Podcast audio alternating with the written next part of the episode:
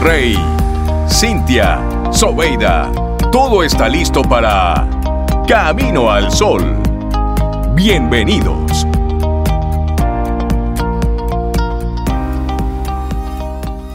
Bienvenidos a Camino al Sol, nuestro tema del día, que por un día lo mires así, ni bueno ni malo, sin juicios. Te recordamos que puedes escuchar nuestro podcast y lo puedes hacer en Spotify, en Apple Podcast, en Google Podcast, también en Radio Public. Ahí puedes escuchar el podcast de Camino al Sol, que hacemos una edición especial para que luego puedas disfrutar los diferentes temas. Y en nuestra página caminoalsol.do, ahí entonces disfrutas nuestro programa completito. Camino al Sol. Camino al Sol. ¿Cómo funcionan los prejuicios? ¿Cómo es eso?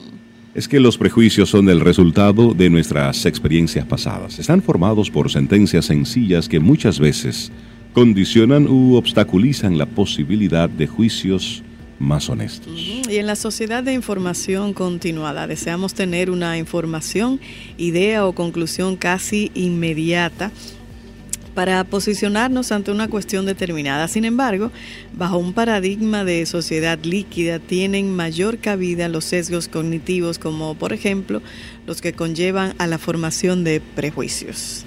Bueno, los sesgos del pensamiento y heurísticos, el sesgo de la correlación ilusoria.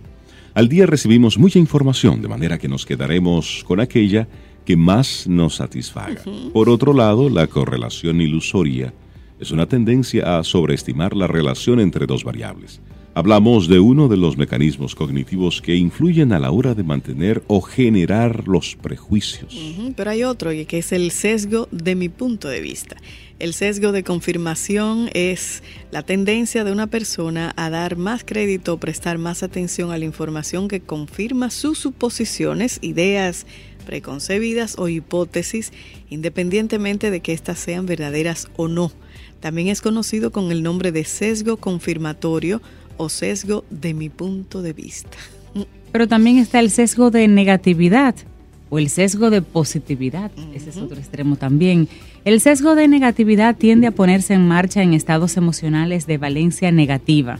Y de esta misma manera, pues este sesgo se produce hacia el lado positivo cuando ensalzamos o adulamos a alguien sobreestimando sus cualidades. En cualquier caso, uno u otro es fuente y alimento de prejuicios. Luego está heurístico de representatividad. El heurístico de la representatividad es una regla informal para estimar la probabilidad de un evento B dado otro A. Esta estimación se basa en el grado en que A es representativo de B, es decir, de la semejanza de A con el estereotipo de B. Esta regla intuitiva permite a partir de lo que ya se conoce inferir sobre el suceso B. El heurístico de representatividad es una inferencia sobre la probabilidad de que un estímulo, una persona, una acción un suceso, pertenezca a una determinada categoría y por lo tanto tenga los atributos que la definan. Estos son algunos de los mecanismos que influyen en la elaboración o mantenimiento de los prejuicios. Muchas veces ocurren de forma automática y son denominados mm, como atajos mentales. Prosigamos con otros elementos importantes. La enseñanza del egoísmo. El primer ministro de la dinastía Tanguera era reconocido por su éxito como estadista y líder militar. A pesar de su poder y riqueza, se consideraba como un humilde y devoto budista visitaba a su maestro preferido de Zen para estudiar bajo su instrucción, del cual tenía una muy buena relación. El hecho de que era primer ministro no tenía aparentemente ningún efecto en su relación, la cual parecía ser simplemente una de un reverendo maestro y un respetuoso estudiante. Bueno, un día durante su usual visita, el primer ministro le preguntó a su maestro, Su reverencia, según el budismo, ¿qué es el egoísmo? La cara del maestro se puso roja y en un tono de voz muy condescendiente e insultante increpó. ¿Y qué clase de pregunta estúpida es esa? Esta imprevista respuesta conmocionó tanto al primer ministro que llegó a fruncir el ceño y a enfadarse. Entonces el maestro Zen sonrió y dijo, esto, su excelencia, es egoísmo. La enseñanza, práctica de este maestro nos dice que podemos equivocarnos y aún así ser tajantes o no albergar ninguna duda cuando sentenciamos con juicios, Rey. Cuando sentenciamos a otro de forma rotundamente juiciosa, no solo estamos poniendo el foco de atención en una tercera persona, sino también en nuestra parte egoica.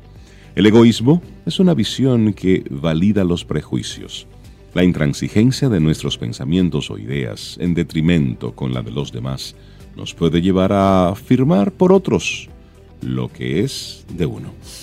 Pero también está la enseñanza de los juicios. Y aquí viene otra historia. En una aldea, el anciano más pobre era la envidia de todos por el hermoso caballo que tenía. Reyes y ricachones llegaron a ofrecerle enormes cantidades de dinero por el caballo, pero el hombre decía, para mí, él no es un caballo, es una persona.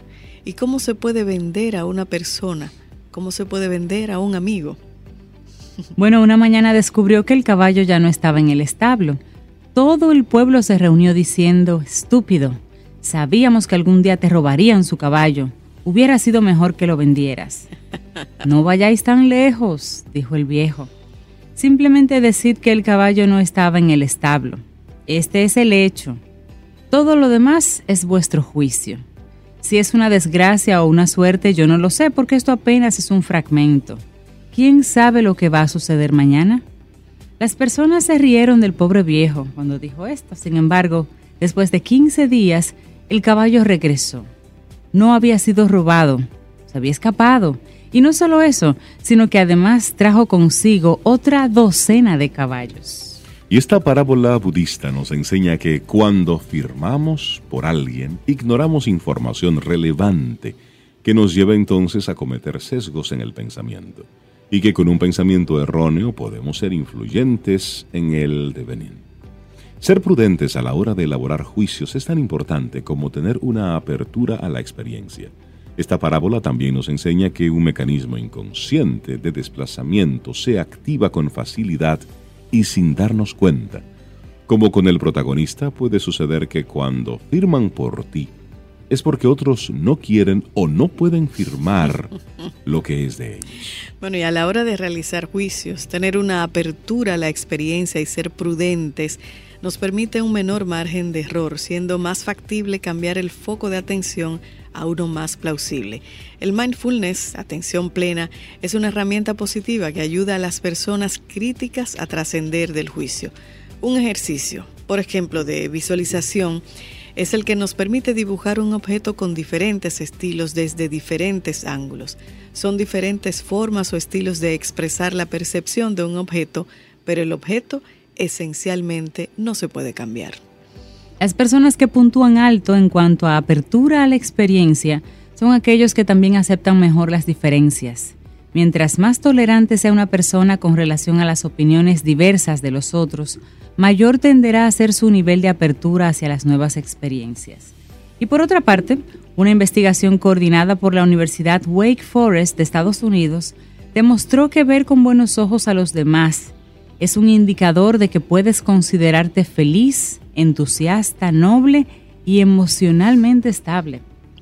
Comprender que sentenciamos o firmamos fácilmente, entre otras razones por lo fácil o nuestra economía del pensamiento, no solo nos ayuda a acercarnos a un pensamiento plausible, sino que también nos permite desarrollar una mejor atención y capacidad comprensiva, razones suficientes para ser más prudentes en la elaboración de los prejuicios y redirigir la atención en los juicios. Y te invitamos desde Camino al Sol a que reflexiones sobre ello. Este es un escrito, un artículo escrito por Cristina Barreiro. Tiene como título ¿Cómo funcionan los prejuicios? Interesante esa reflexión. Te lo compartimos aquí en Camino al Sol. ¿Quieres ser parte de la comunidad Camino al Sol por WhatsApp?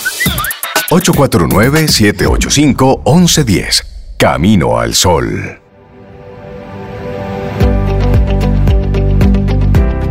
Ya es tiempo de que los prejuicios acaben, de que la sociedad se establezca sobre bases más sólidas más naturales, más sabias, más justas y más nobles. Una frase de Pancho Villa.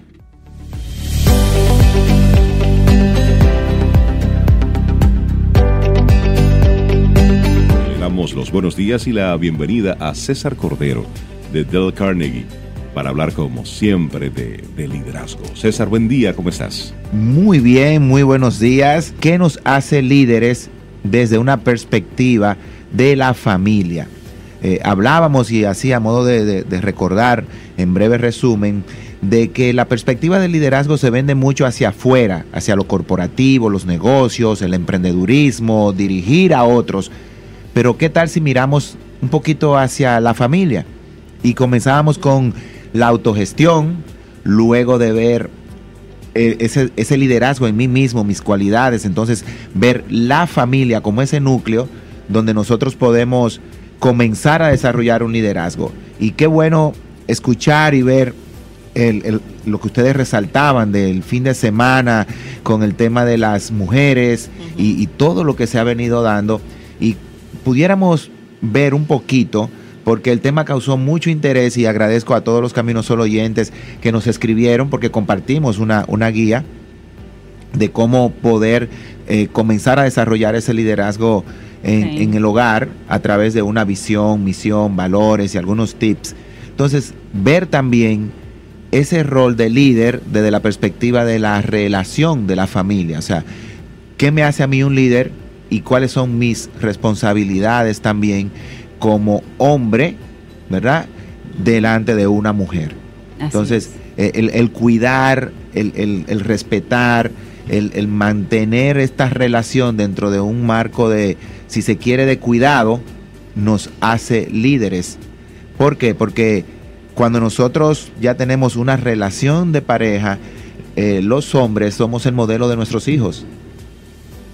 Más que la misma Parece mujer. que lo olvidamos. El otro día eh, leí una frase por ahí que decía que los hijos, las hijas, no aprenden por el consejo, aprenden por el ejemplo.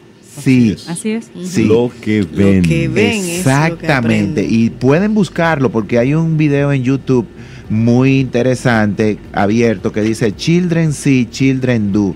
Lo puede buscar en español también. Niños ven, niños hacen. Y es un spot resaltando ese impacto que tiene el comportamiento de papá y mamá. Ahora, el hombre como líder de casa no es para imponerse sobre la mujer, sobre los hijos, con una autoridad irreverente, con un tema de mandato, sino de cuidado, de protección, de involucrar. Por eso cuando hablábamos la semana pasada de desarrollar una visión, uno de los puntos es que esa visión sea compartida primero papá y mamá se tienen que poner de acuerdo en qué queremos sí.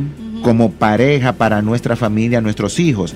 Luego involucrar a los hijos y más que pedirle una opinión, es integrarlos a la consideración que ya ellos como adultos han tomado. Y con esta integración entonces sale esa visión de familia, luego viene la misión que sería qué vamos a hacer, cuáles son las cosas en tareas específicas y luego vienen los valores.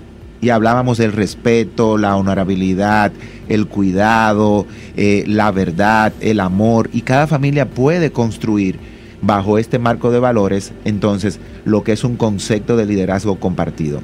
Y qué bueno que tú lo traes así, César, porque es que es como que se nos olvida que nosotros somos primero seres y luego somos ingenieros y somos vicepresidentes de algún sitio. Primero es el ser, o sea, la persona en casa, lo que es en casa, lo que, lo que enseña en casa, el legado que va, que va construyendo y que va dejando a esas personas que son su responsabilidad, su mujer y sus hijos, son una responsabilidad, no son un, una cosa que se tiene en la casa.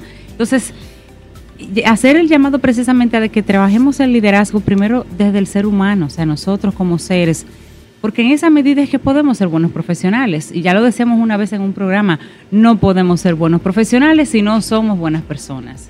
Así ese es. es el origen. Ese es el origen. Recientemente hubo una, una película eh, cristiana eh, que trataba sobre ese tema. Y mm, tú que dices eso, hay una escena donde una persona le pregunta al otro, ¿quién eres? Y él responde, bueno, yo soy coach. No, ¿quién eres?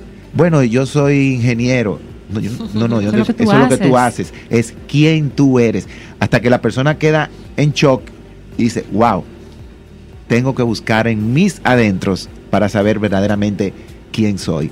Y eso es lo que nos hace líderes. Así que el llamado es a que nosotros como hombres asumamos ese liderazgo desde nuestro hogar con ese sentido de cuidado, de respeto, de darle honor a esa palabra, que no es un liderazgo de maltrato, de imposición, de dirección, de manipulación, que hoy día se da tanto y que lo queremos enfocar solamente en el aspecto, por un lado político, por otro lado empresarial, corporativo y muy ligado al poder del dinero y de la posición, sino que sea un liderazgo de servicio.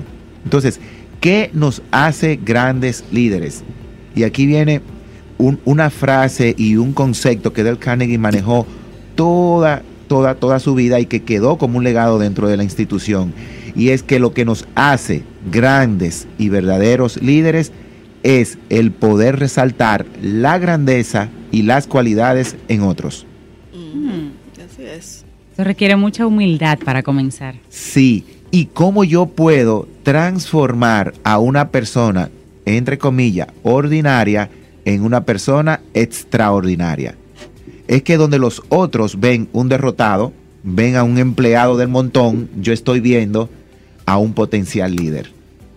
Entonces, muchas veces nos quedamos en el día a día, en el hacer, en el resultado, en el obtener, y estamos atacando con un látigo a nuestros colaboradores y podemos caer en la trampa de un liderazgo de dirección, de un liderazgo enfocado al resultado. Ahora, ¿quiénes nos van a dar ese resultado? Son las personas. Si nos damos cuenta, por más tecnología y avance que ha habido en, todos los aspectos de lo que es eh, el mundo de los negocios, de las empresas, las personas siguen siendo la clave ese eje motor que mueve realmente a una empresa.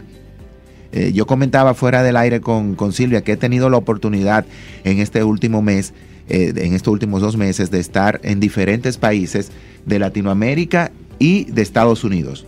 Recién estuve en Chile, estuve en Estados Unidos, estuve ahora en Puerto Rico, estaré en Guatemala dentro de una semana. Y hay una constante en todas estas empresas multinacionales y es enfocar a la gente primero. People first. O sea, ese enfoque en la persona. Y eso es lo que nos hace líderes. Entonces, detrás de esta frase de que lo que nos hace verdaderamente y grandes líderes es reconocer la grandeza, hay mucho material. Tú decías eh, algo interesante, César, con el enfoque.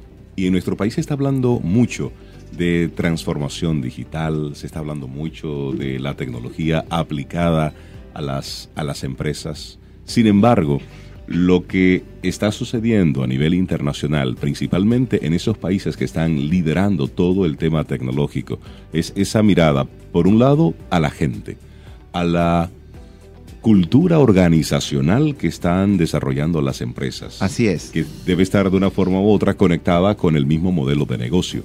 Sí y luego todo lo que hacemos en pro del cliente, es decir, cliente céntrico.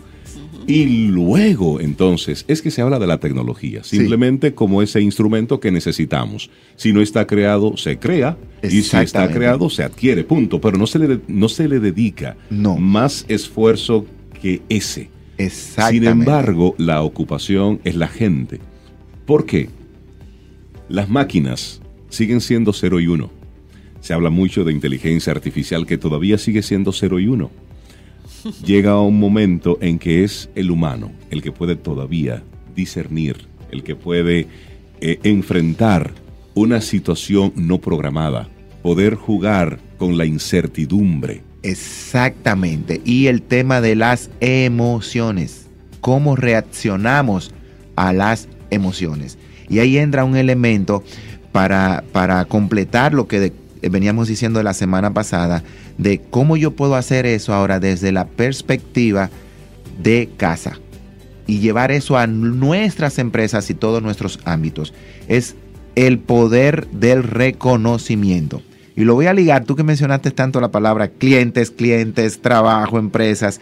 Esta es la semana del Thanksgiving, esta es la semana del Día de Acción de Gracias, esta es la semana del Black Friday. ¿A qué se le está dando más valor ahora mismo? A los Ah. especiales que va a tener la gente. Sí, no se le está dando el valor a la acción de gracia. Y yo compartía con mi hermana, nuestro país es muy particular. Ya aquí no es Black Friday, aquí podemos decir Arcoíris Friday. Porque cada empresa, en función de su logo, su le, color. le pone el color. Y usted puede verlo en la calle. Ahora, más allá del comercio, ¿cuál es el sentido de la celebración de esta fecha? Nosotros que queremos siempre, que no eh, es nuestra. por eso, No hemos pegado ahí asumir. algunos. en los últimos no- cinco años es Sí, que sí, se ha estado sí. adoptando. Así es. Sí. Entonces, el líder tiene que romper con un talón de Aquiles que trae todo líder. Y ese talón de Aquiles es el poder del reconocer a otros. Porque el líder que se, se, se reconoce a sí mismo y se auto, ¿verdad? Eleva, deja de ser líder. Entonces, ¿cómo yo puedo dar reconocimiento y aprecio sincero? Esto es un buen momento. Tómese la semana y proyectelo a lo que serán las fiestas venideras de Navidad para dar gracias reales a las personas que le han ayudado a usted a estar donde está. Si yo soy padre hoy es gracias a mis dos hijos. Si soy padre hoy es gracias a mi esposa. Si soy eh, colaborador de una empresa es gracias a. Si soy representante de Del Carnegie en el país es gracias a. Si estoy aquí en Camino al Sol es gracias a ustedes. Entonces hay tanto por lo cual dar gracias, pero es a la persona. Ese enfoque. Entonces, ¿qué vamos a reconocer? Comience con la familia. Y verifiquemos realmente qué estamos sembrando en nuestros hijos, porque ellos serán ese modelo que nosotros hayamos construido. O sea, si nosotros construimos un mal modelo, es Bueno, responsabilidad de nosotros. Claro. Entonces. ¿qué voy a reconocer? Las cosas, los atributos, fortalezas, características personales, los logros que durante este año se hayan gestado. Y para todo eso voy a buscar evidencias. ¿Qué evidencia yo tengo de que mis hijos han hecho algo bien este año?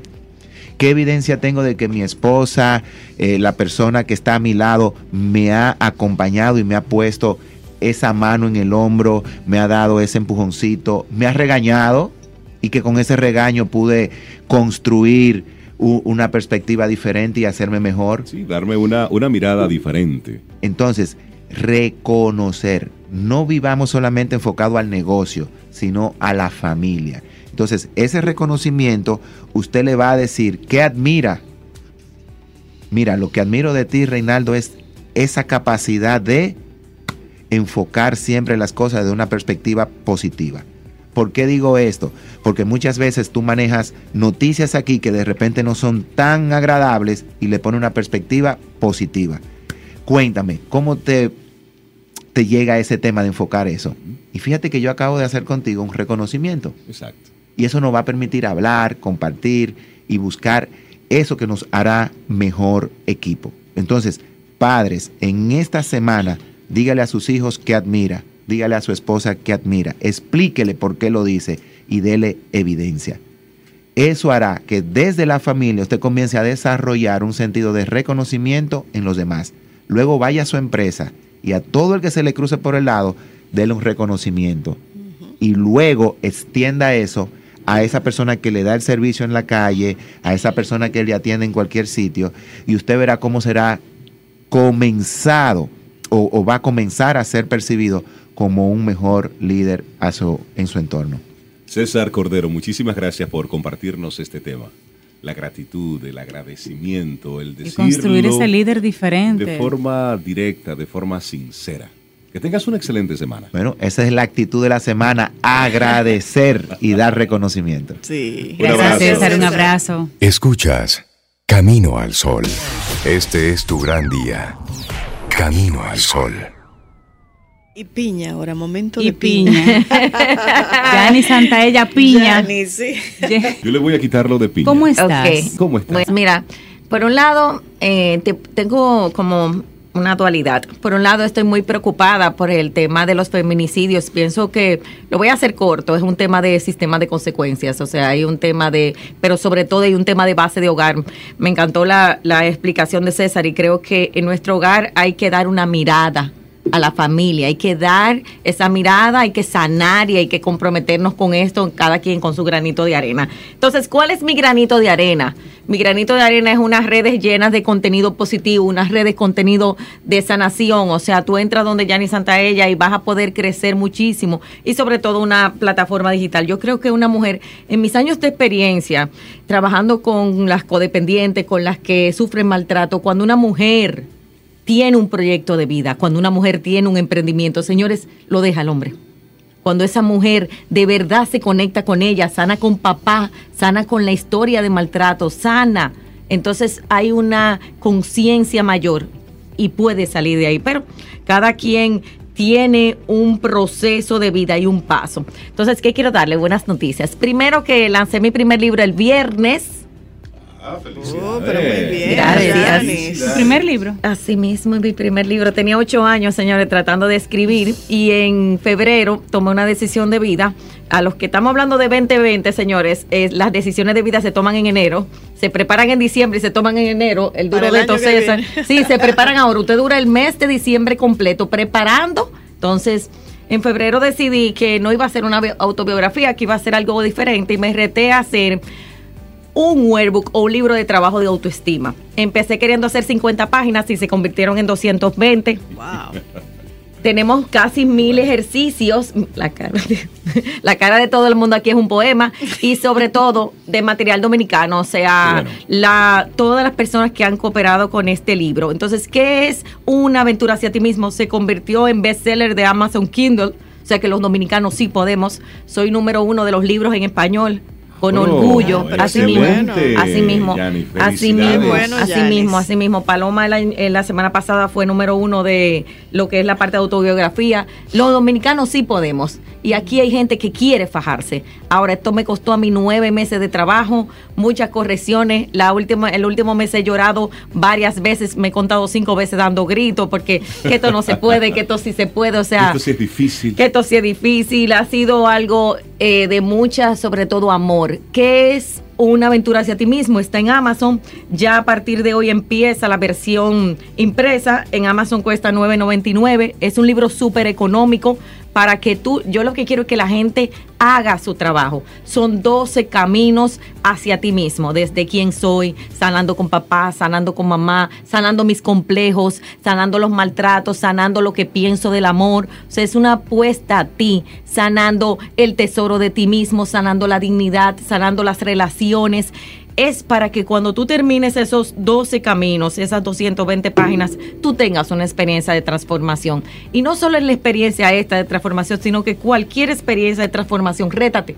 Rétate a crecer, que este fin de año tú tengas, tú digas, mira, este fin de año yo me voy a leer tal libro, este fin de año yo voy a hacer tal declaración para mí mismo. Ese es el proceso de crecimiento. Entonces, una aventura hacia ti mismo es, es una aventura, es un libro dedicado a las personas. No quise que mi primer libro fuera dedicado a mí, sino tiene mis vivencias, pero fue dedicado a la gente, a la gente que por muchos años me sigue, me sigue. Tengo mucho, como te digo, agradecimiento conectando con la palabra de César, tuve que nos pusieron juntos por algo, entonces nos ponen el mismo día por algo. Y sobre todo hay algo importante, una mujer con autoestima es una mujer que pone límites, es una mujer que crece, la mujer es una flor, la mujer es la que nutre, la mujer es el 70% del apego, señores. Si nuestras mujeres se destruyen, nuestras familias se destruyen, nuestra sociedad. Estamos por un lado 62%, más de 60% en las universidades, pero por el otro lado tolerando tanto. Es como si fuera una dualidad increíble de que tantas mujeres fuertes por un lado y por el otro lado sometiéndose a tanto dolor. Y creo que hoy es un día de reflexión pero sobre todo de acción, que no es un día de, medios sociales, es un día de, de tú ver la violencia. En mi casa hubo mucha violencia. En mi casa, hija de un adicto, todo el que viene de una casa de adicciones ve violencia. Y para mí soportar el maltrato, ¿tú quieres saber? Yo no lo procesaba. Yo no sentía cuando una gente me hablaba mal. Cuando una persona me hablaba mal, yo entendía que yo tenía que someterme porque se normaliza. el modelo que aprendí. Y es el modelo que aprendí. Si yo no aguantaba los maltratos en mi casa, yo me quedaba sin mamá y sin papá. Entonces, muchas personas están viendo esto desde muchas ópticas y qué bueno y que aporten, pero ¿qué tú estás haciendo para sanarte tú? Claro, y vamos simplemente replicando patrones. Totalmente. Y eso es, es importante que tú lo menciones y lo hagas con este nivel de propiedad y compartir parte de lo que es tu, tu intimidad. Porque es que al no hablarlo, simplemente se va quedando en un círculo, se va quedando encerrado. Y luego se va normalizando. Porque si yo vivo bajo, esta, bajo este ambiente y nadie habla sobre eso, pues no puedo darme cuenta que lo que estoy viviendo no es algo normal. Totalmente. Y por eso, en, inclusive fuera del aire, nosotros hablábamos de, de dos frases que sin darnos cuenta le han hecho daño a nuestra sociedad. Así es. Una de ellas es entre, entre líos de marido y mujer nadie se puede meter. Así es, así es. Terrible. ¿Cuántas vidas se hubiesen salvado si nosotros nos hubiésemos metido en esa relación? Hacer una intervención.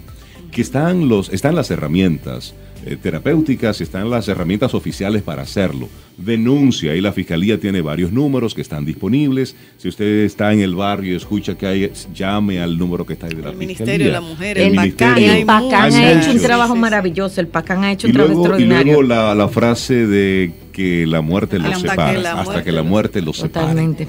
Son de esas frases que van programando sin darnos cuenta. Y tú sabes que, Reinaldo, atendiendo a eso, hoy yo te digo, mujer, gente que me escucha, si tú tuviste un papá violento, hay una violencia física, pero hay una violencia verbal. Claro. Hay una violencia no verbal. Psicológica, Psicológica. Hay una vi- violencia del hielo. De no estoy disponible para ti, te proveo, te doy dinero, pero no estoy para ti. Todo eso, ellos fueron víctimas. Y hay un proceso de sanación con eso, pero hay un proceso de sanación personal. Porque cuando yo sano, entonces protejo. Cuando tu niño interno está herido, tú también estás hiriendo hacia adelante y entonces escoges personas heridas. Y eso se detiene porque se sana. Yo tengo miles de casos sanados. Y así hay muchos profesionales aquí que están fajados con eso. Pero solo no es preocuparnos, es ocuparnos es que estás aportando tú ante esto. O sea, cada vez que yo veo un caso de eso, yo mi corazón dice, wow, entonces esto se está normalizando también, le estamos dando una señal, le estamos dando una información, pero ¿qué estás haciendo tú en tu casa? Para poner límites, para sanar, para crecer tu autoestima, para llamar. ¿Y qué tú estás haciendo con el que está al lado? Porque si tus amigas están aguantando maltrato, si tu sistema está aguantando maltrato, las cinco personas alrededor de ti, tú tampoco lo ves. Y el sistema se normaliza. ¿Dónde se detiene? Cuando alguien interviene. Cuando alguien dice conmigo no. Pero para decir conmigo no hay que sanar mucho. Renaldo, para yo decir conmigo no, ¿tú sabes qué? Yo tuve que sanar mucho, yo tuve que llorar mucho, yo tuve, a mí, yo iba a los profesionales y a mí hay muchos profesionales buenos aquí Y tú vas, y entonces, pero una parte tuya dice, no, yo lo voy a cambiar, una parte tuya dice, no, yo voy a poder, una parte tuya dice, yo no quiero perder a mi papá otra vez, una parte tuya dice, yo no quiero perder mi hogar otra vez, una parte tuya dice, yo no quiero perder. Y esa parte solo psicológicamente y muchas veces psiquiátricamente es que necesitan ser Se tratados. anclada, Sí, claro. Y, Claro, algo, y porque- algo importante, Janice, es que lo que tú mencionas ahorita, que la, la violencia tiene diferentes niveles. A veces uno cree que es solamente cuando le dan golpes.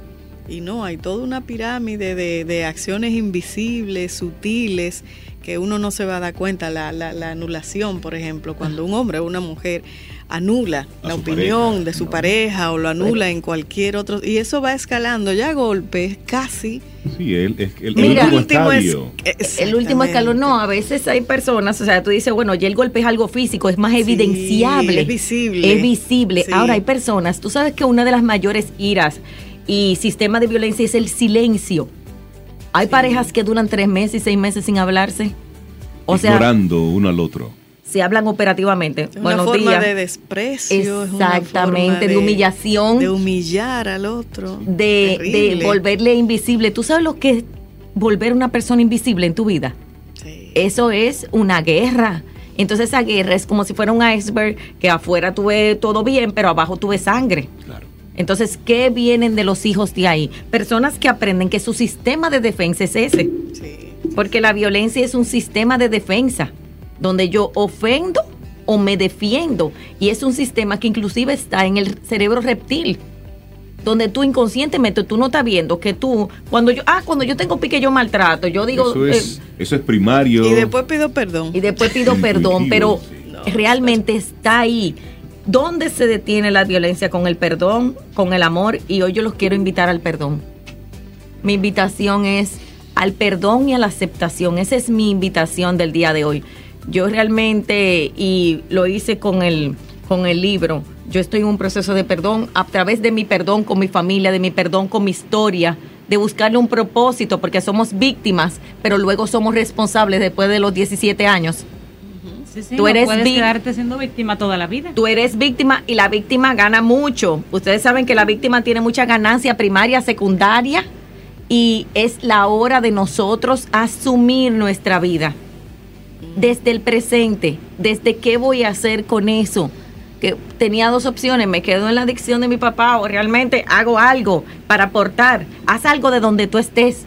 Crece, estudia, sal adelante, inspira. No, y lo que te ha sucedido hasta el momento es para ponerlo también en perspectiva. Amén. Que no te marque ese pasado de esa forma. Tú tienes ahora con este nivel de conciencia ese, ese veto de decir, ok, esto fue mi pasado. Hasta aquí. Así mismo. Hasta aquí. Hasta aquí pero hoy yo puedo dar un paso diferente. Así es. Y esa es la, esa es la propuesta. Yani Santa ella, muchísimas gracias. Señores, gracias. Por compartir. Gracias, gracias por una aventura hacia ti hacia ti mismo, señores. Los que quieran hacer sueños y los que quieran construir proyectos, me dicen que cómo lo hago, con mucho amor. Y les invito al perdón. Reconoce a quien nos has perdonado hoy. Excelente, Yanis. Que tengas excelente semana.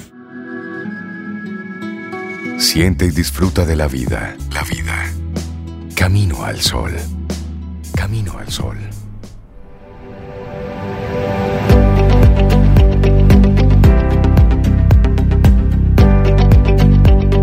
Encontrando por acá una frase anónima, dice que mientras tú sepas quién eres, no tienes nada que demostrarle a nadie. Le damos la bienvenida, los buenos días a un artista colombiano que lo estamos aplatanando poco a poco. estamos haciendo este trabajo. Cristian Dorado, buen día. Cristian, bienvenido. ¿Cómo estás? Buenos días, encantadísimo de estar aquí con ustedes y, y sí, eh, ya, ya estoy muy aplatanado. ya venía un poquito aplatanado también. Cristian, hablemos, hablemos de tu música. ¿Qué tiempo tiene desarrollando música? ¿Cuáles son, ¿Cuál es tu género? Vamos a estar escuchando en breve el tema que estás promocionando. Pero nos gustaría conocer a, Cristian, el, artista. Bueno, eh, pues nada, yo soy un cantautor colombiano, como... Eh, se pueden dar cuenta por mi acento. este, llevo ya, digamos que toda la vida en la música, con, ya lanzando canciones y en este cuento de presentar canciones y de darlas a conocer a la gente, ya vamos como unos 10 años más o menos. Este, dos años aquí en la República Dominicana, encantadísimo. Y, y bueno, ya haciendo música desde acá.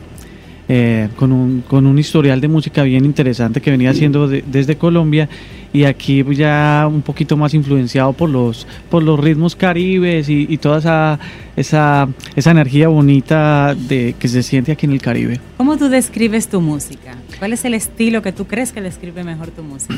Bueno, Indiscutiblemente, yo tengo una influencia grandísima del pop y sus letras. Okay. Y lo que estoy haciendo hoy día es, es trayendo ese romanticismo que siempre ha estado ahí. Y desde que yo tengo mucho de razones, eh, eh, he escuchado artistas como pues Alejandro Sanz, Ramazotti y todos esos que escriben tan bonito, influenciaron directamente mi música y hoy en día eh, pues soy un embajador de, de, las buenas letras, del romanticismo y lo que estoy haciendo ahorita es un poco fusionándolo con ritmos urbanos, bueno, con, con, un ritmo o, un, o un aire que, que que se sienta cómodo en la música, pero eh, definitivamente mi música está marcada por, por las letras eh, románticas y todo esto. Cristian, tu música ha sido incluida en, programas de televisión, en series de televisión, en, películas. ¿Qué, ¿Qué, sientes como artista al ver una, una canción que fue escrita en la intimidad? Eh, luego escucharla, verla siendo parte de producciones internacionales exitosas. Bueno, pues la verdad, yo, mm, yo no sabía lo que iba a pasar realmente cuando me dijeron, o, bueno, con todas estas oportunidades que me ha dado la vida de, que mi música sea incluida en películas y series y todo esto, eh, pues me, sorprende mucho cuando, cuando encuentro gente de, países que nunca jamás creí que, que, me iban a, que mi música iba a llegar, que me están escribiendo y más aún cuando, cuando veo que hay gente que se enamora tanto de una canción que, que te sigue años y años y, llega el momento de, de, encontrarse con esa persona. Eso me pasó así rápidamente con, con una canción que fue incluida en una serie, la serie pasó en muchos lados y y, había una, gente, una persona en específico de México que se enamoró de una canción y, siempre me escribía, no, a mí me gusta esa canción, me gusta esa canción. y resulta que yo fui a México eh, en una de las giras que, que hago habitualmente eh, y y esta persona dijo, yo voy a tu concierto, pero si cantas esa canción. Si no, no voy. Y yo, bueno, pues claro, claro que la voy a cantar. Y cuando, pues, cuando llegué al concierto me, vi con la sorpresa que allá estaba y que había llevado otros 20 con ella. O sea, eso es una cosa increíble que me pasó y nos y nunca se me pasó por la mente que, que una persona se, se, digamos, por decirlo así, se obsesionara tanto con una canción. Ya, mencionaste una palabra clave ahí. Las terrenas, mencionaste palabra clave. ¿Cómo se llama este tema, Cristian? Esta canción se llama Sea lo que sea y si está escrita y inspirada en, en las ¿Por qué te inspiraste en, las terrenas? Bueno, ¿Cuál era tu estado de ánimo ¿Cómo en no ese inspirarse? ¿Cuál era tu estado de ánimo ahí? No, pues ¿Qué te puedo decir? De, el estado ideal de todo ser humano, que es la tranquilidad. Ya, claro. Estaba muy tranquilo, eh, con el corazón llenito de amor y, y, con toda la buena energía, que yo siempre eh, trato de conservar la buena energía y creo que es, es de donde nace todo. Si tú tienes un buen ambiente en ti mismo, en, en donde en tu casa, bueno, con la gente que te rodea, todo va a empezar a fluir en amor, en cosas bonitas. Nada malo puede Entonces, esa canción está inspirada en la tranquilidad, en el amor y, y bueno, pues en unas playas tan bellas como las terrenas. Y veo que tienes, colaboraciones o has compartido escenarios con, con Andrés Cepeda, con Santiago Cruz, con Francisco Céspedes, entre otros artistas así del, del momento. ¿Y estás viviendo en República Dominicana alguna colaboración con algún artista local? Bueno, eh, me encantaría, todavía no se ha dado, pero me encantaría hacerlo. Eh, he tenido acercamientos muy bonitos con Pavel Núñez, eh, que es un artista que ah, admiro mucho y me encantaría poder en algún momento materializar una colaboración con él porque creo que tenemos muchas cosas afines. Y bueno, y, yo estoy abierto a lo, a, lo que se venga, así sea hasta el dembow lo convertimos en romántico. sea, lo que, sea, así es. Así es. ¿Alguna posibilidad de verte presentándote en vivo, en, bueno, nuestro país? Eh, yo lo que, lo que, lo que invito a la gente es que vaya a las redes sociales porque todo el tiempo me estoy presentando. Yo soy músico de profesión y me presento en varios lugares acá, cantando mis canciones y, covers también.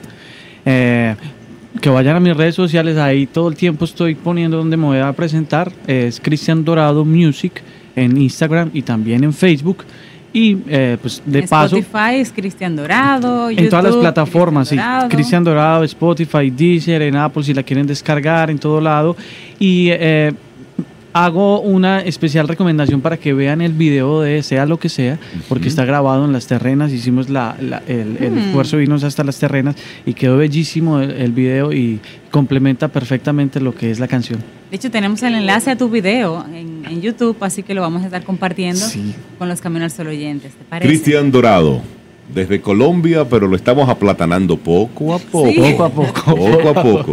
Muchísimas gracias por compartirnos este, este nuevo tema y las, los micrófonos de Camino al Sol, siempre dispuestos para, escucharte y también tu música. A ustedes mil gracias por, por, el espacio y a todos los oyentes los invito a que se enamoren y escuchen buena música y que escuchen mis canciones. En YouTube pueden escuchar todo mi repertorio. Contigo hoy, contigo siempre. Camino al Sol. Camino al Sol.